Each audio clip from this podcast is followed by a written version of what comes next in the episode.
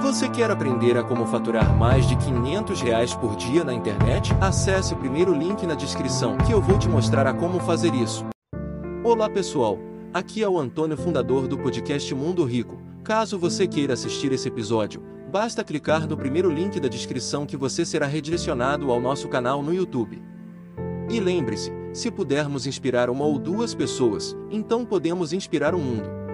Poder posicional é o poder da posição que se ocupa. A pessoa é general no exército. Ela chega lá, todo mundo presta continência para ela. Chegou o general, toca uma música, etc e tal. Todo mundo presta continência. Mas é domingo de manhã. Esse indivíduo está de bermuda, camiseta, chinelo. Ele vai até a banca de jornal comprar um jornal. Ninguém sabe quem ele é. Aquele poder posicional dele não existe. Ele agora vai ter ou não o poder pessoal. Se ele tiver esse poder que nós estamos ensinando aqui, na hora que ele abrir a boca, ele se manifesta. Esse poder pessoal ninguém tira de você. Então você imagina o cara é piloto de avião, ele é comandante. Uhum. Ele manda no avião a vida inteira. Ele trabalha 30 anos mandando no avião. Um dia, ele fez 55 anos, ele tem que parar. Ele não tem mais avião para mandar. Pronto, eu tirei dele todo o poder posicional. Se ele tiver poder pessoal, ele continua. Se ele não tiver, ele infarta e morre. Então eles pegaram pessoas que aposentaram com 55, e tem, você pode aposentar com 60, e tem pessoas que preferem até os 60 pilotando avião. E fizeram um estudo e mostraram que aqueles que aposentavam com 55, nesses cinco anos, e os outros continuaram trabalhando, morreram três vezes mais. Porque tiraram do sujeito, é como se tivesse castrado ele. Tiraram o poder posicional dele e não sobrou, ele não aprendeu o poder pessoal, porque ele ficava. Era só ele entrar no avião como comandante, ele mandava, ele não precisava de nada. Não tem nada errado em você ter um poder posicional, mas você tem que desenvolver o seu poder pessoal, porque o poder posicional você pode perder a qualquer momento. Agora, o pessoal não. Eu posso sair daqui para a China, eu levo ele comigo. Posso ir para Nova York, eu levo ele comigo. Na hora que eu abrir a boca, ele se manifesta. Eu ensino as pessoas a levar, na hora que ela vai dormir, ela leva um copo d'água e ela faz a chamada técnica do copo d'água. Ela pergunta assim, ó, que é assim, o nosso cérebro funciona assim. Tudo aquilo que você vivencia nos últimos 20 minutos antes de dormir,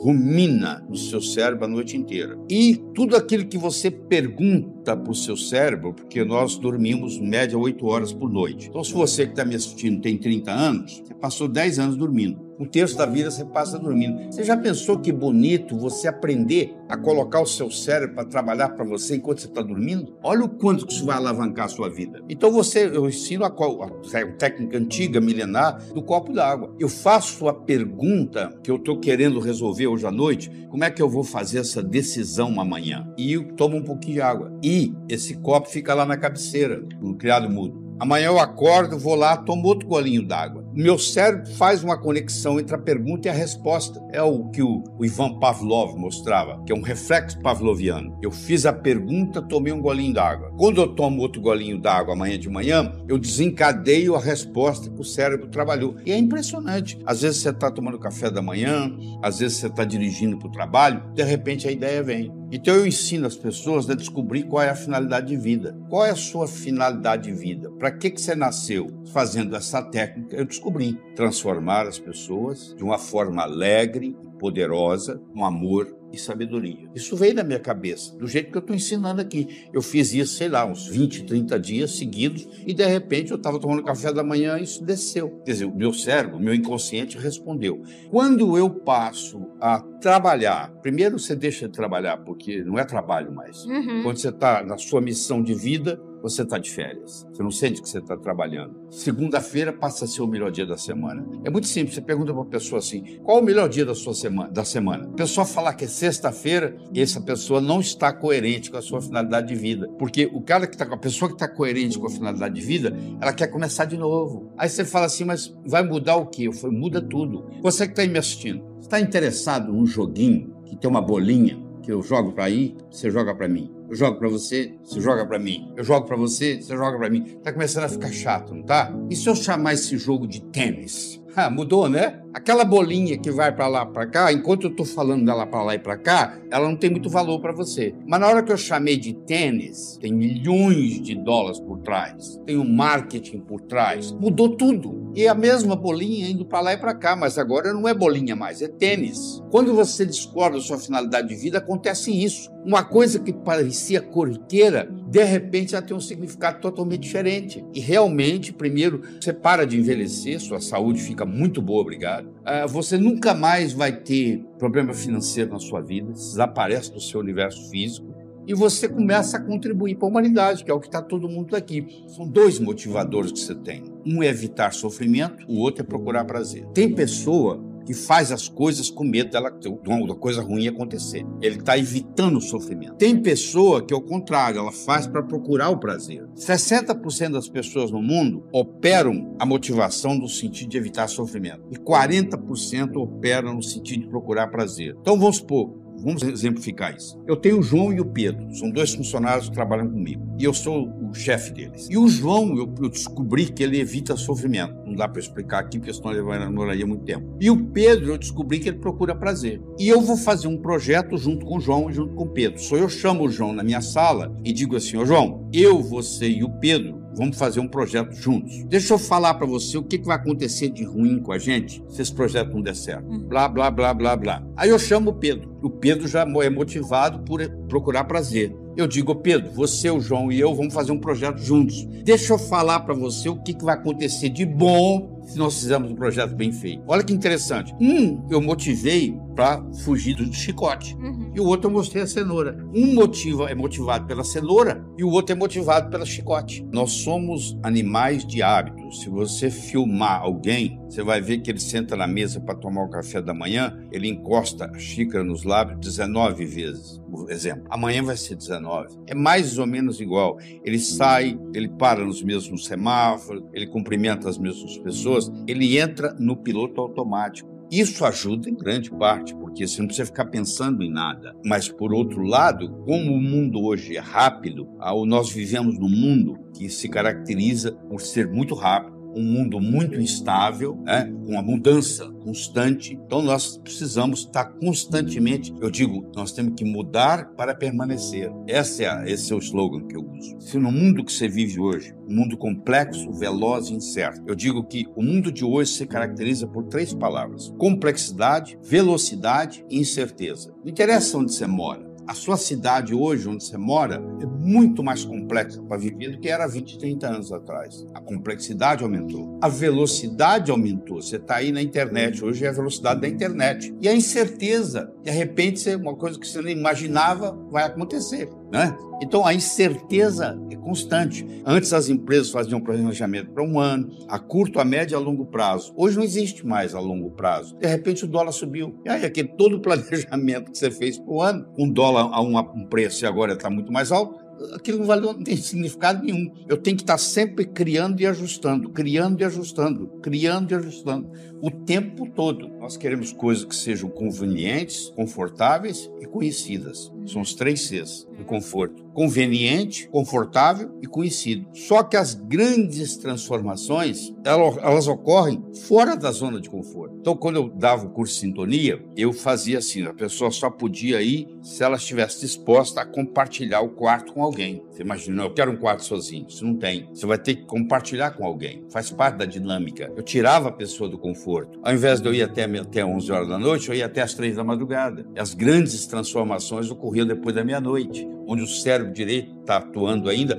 e o cérebro esquerdo está cansado. Então a, mente crítica está ali. Quando ela cansa, eu faço os grandes breakthroughs. Toda grande transformação que ocorrer com você vai ocorrer fora da zona de conforto. Se você mantém a zona de conforto e você tem conveniência, conforto, tudo conhecido, é, você não tem as grandes transformações, elas não ocorrem. Existe hoje uma disciplina nas faculdades de medicina, infelizmente não chegou ao Brasil, que se chama psico, neuro, endócrino imunologia. Tudo está ligado o meu psiquismo vai interferir no meu sistema imunológico. E o meu psiquismo é comandado pelo meu pensamento. E o meu pensamento é nada mais, nada menos, é um fenômeno eletroquímico, mas nada mais, nada menos o modo como eu converso comigo mesmo. Qual é o meu self-talk? Como é que eu cuido de mim? Se eu pudesse aumentar essa voz que tem na minha cabeça, eu estaria elogiando a mim mesmo, eu estaria criticando a mim mesmo. Qual a relação que você tem com essa voz? E isso, às vezes, a pessoa está notando pela primeira vez. Ela está tão no automático. Um peixe que nunca saiu da água, ele não sabe que ele vive na água. Uma pessoa que está acostumado com self-talk negativo, um diálogo interno negativo, a vida inteira, essa pessoa não está consciente que ela tem esse diálogo interno negativo. E é uma descoberta. No momento que você tem,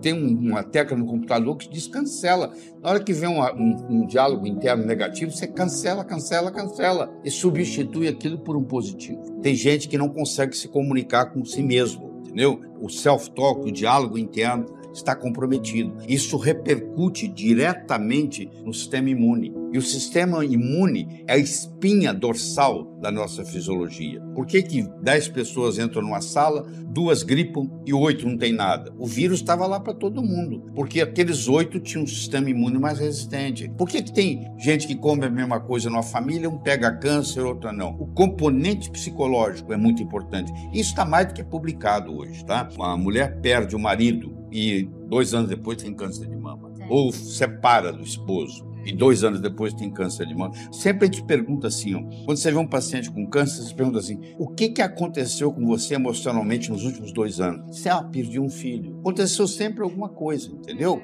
Que contribui. Pode ser até que se tivesse tudo certinho, aquilo seria só um baque. Mas quando combina, a causa do câncer é multifatorial. E uma delas é a que contribui, é o modo como você se comunica com você mesmo. O Sir Francis Bacon, grande Sir Francis Bacon, ele dizia o seguinte: conhecimento é poder. Eu não concordo com ele. Eu acho que conhecimento é poder em potencial. O conhecimento só passa a ter poder onde ele passa do campo do pensar para o campo do agir. Você deve conhecer gente intelectual que está no botequim filosofando e que o cunhado tem que prestar o dinheiro para pagar o aluguel. Mas ele está lá filosofando no botequim. Ele tem a parte intelectual, mas ele não transformou isso em ação. Só acontece coisa no mundo quando algo se move. É muito bonito você ter uma intelectualidade, mas se a intelectualidade é só intelectualidade, você vai me desculpar o termo, na minha opinião, é masturbação mental, porque não se realiza. Então o que eu tenho que fazer é o seguinte: qual é o meu próximo passo? O que, que eu vou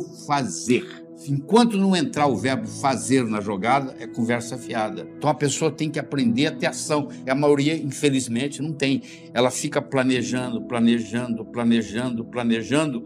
ela está esperando o medo passar. Então eu digo assim: quer ver? Você imagine que você subiu num trampolim muito alto e lá de cima você olha lá embaixo a piscina. E você vai pular, aí você olha a altura, você fica com medo dá um frio no estômago. Você dá uns passos para trás, oh, parou o medo. Você volta, o medo volta. Ou você pula com medo ou você não pula. Coragem não é pular sem medo. Coragem é pular apesar do medo.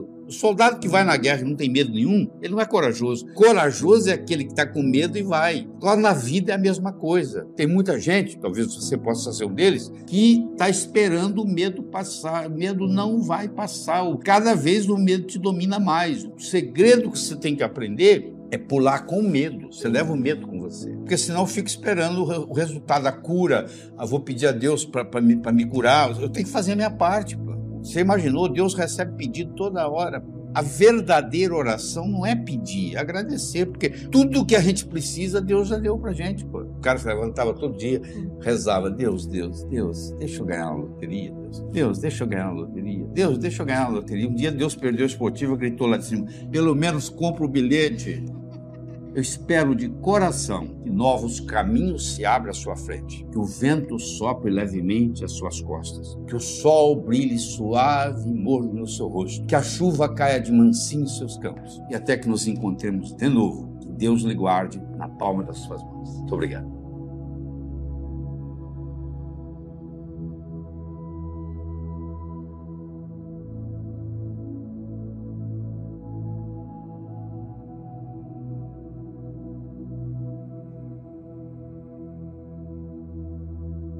Você gostaria de viver de YouTube, fazer seu próprio horário, trabalhar de onde você quiser e principalmente gerar muita receita? Finalmente a gente lançou o Viver de YouTube, que é o único treinamento no mercado que vai te acompanhar do absoluto zero até a criação do seu canal de sucesso.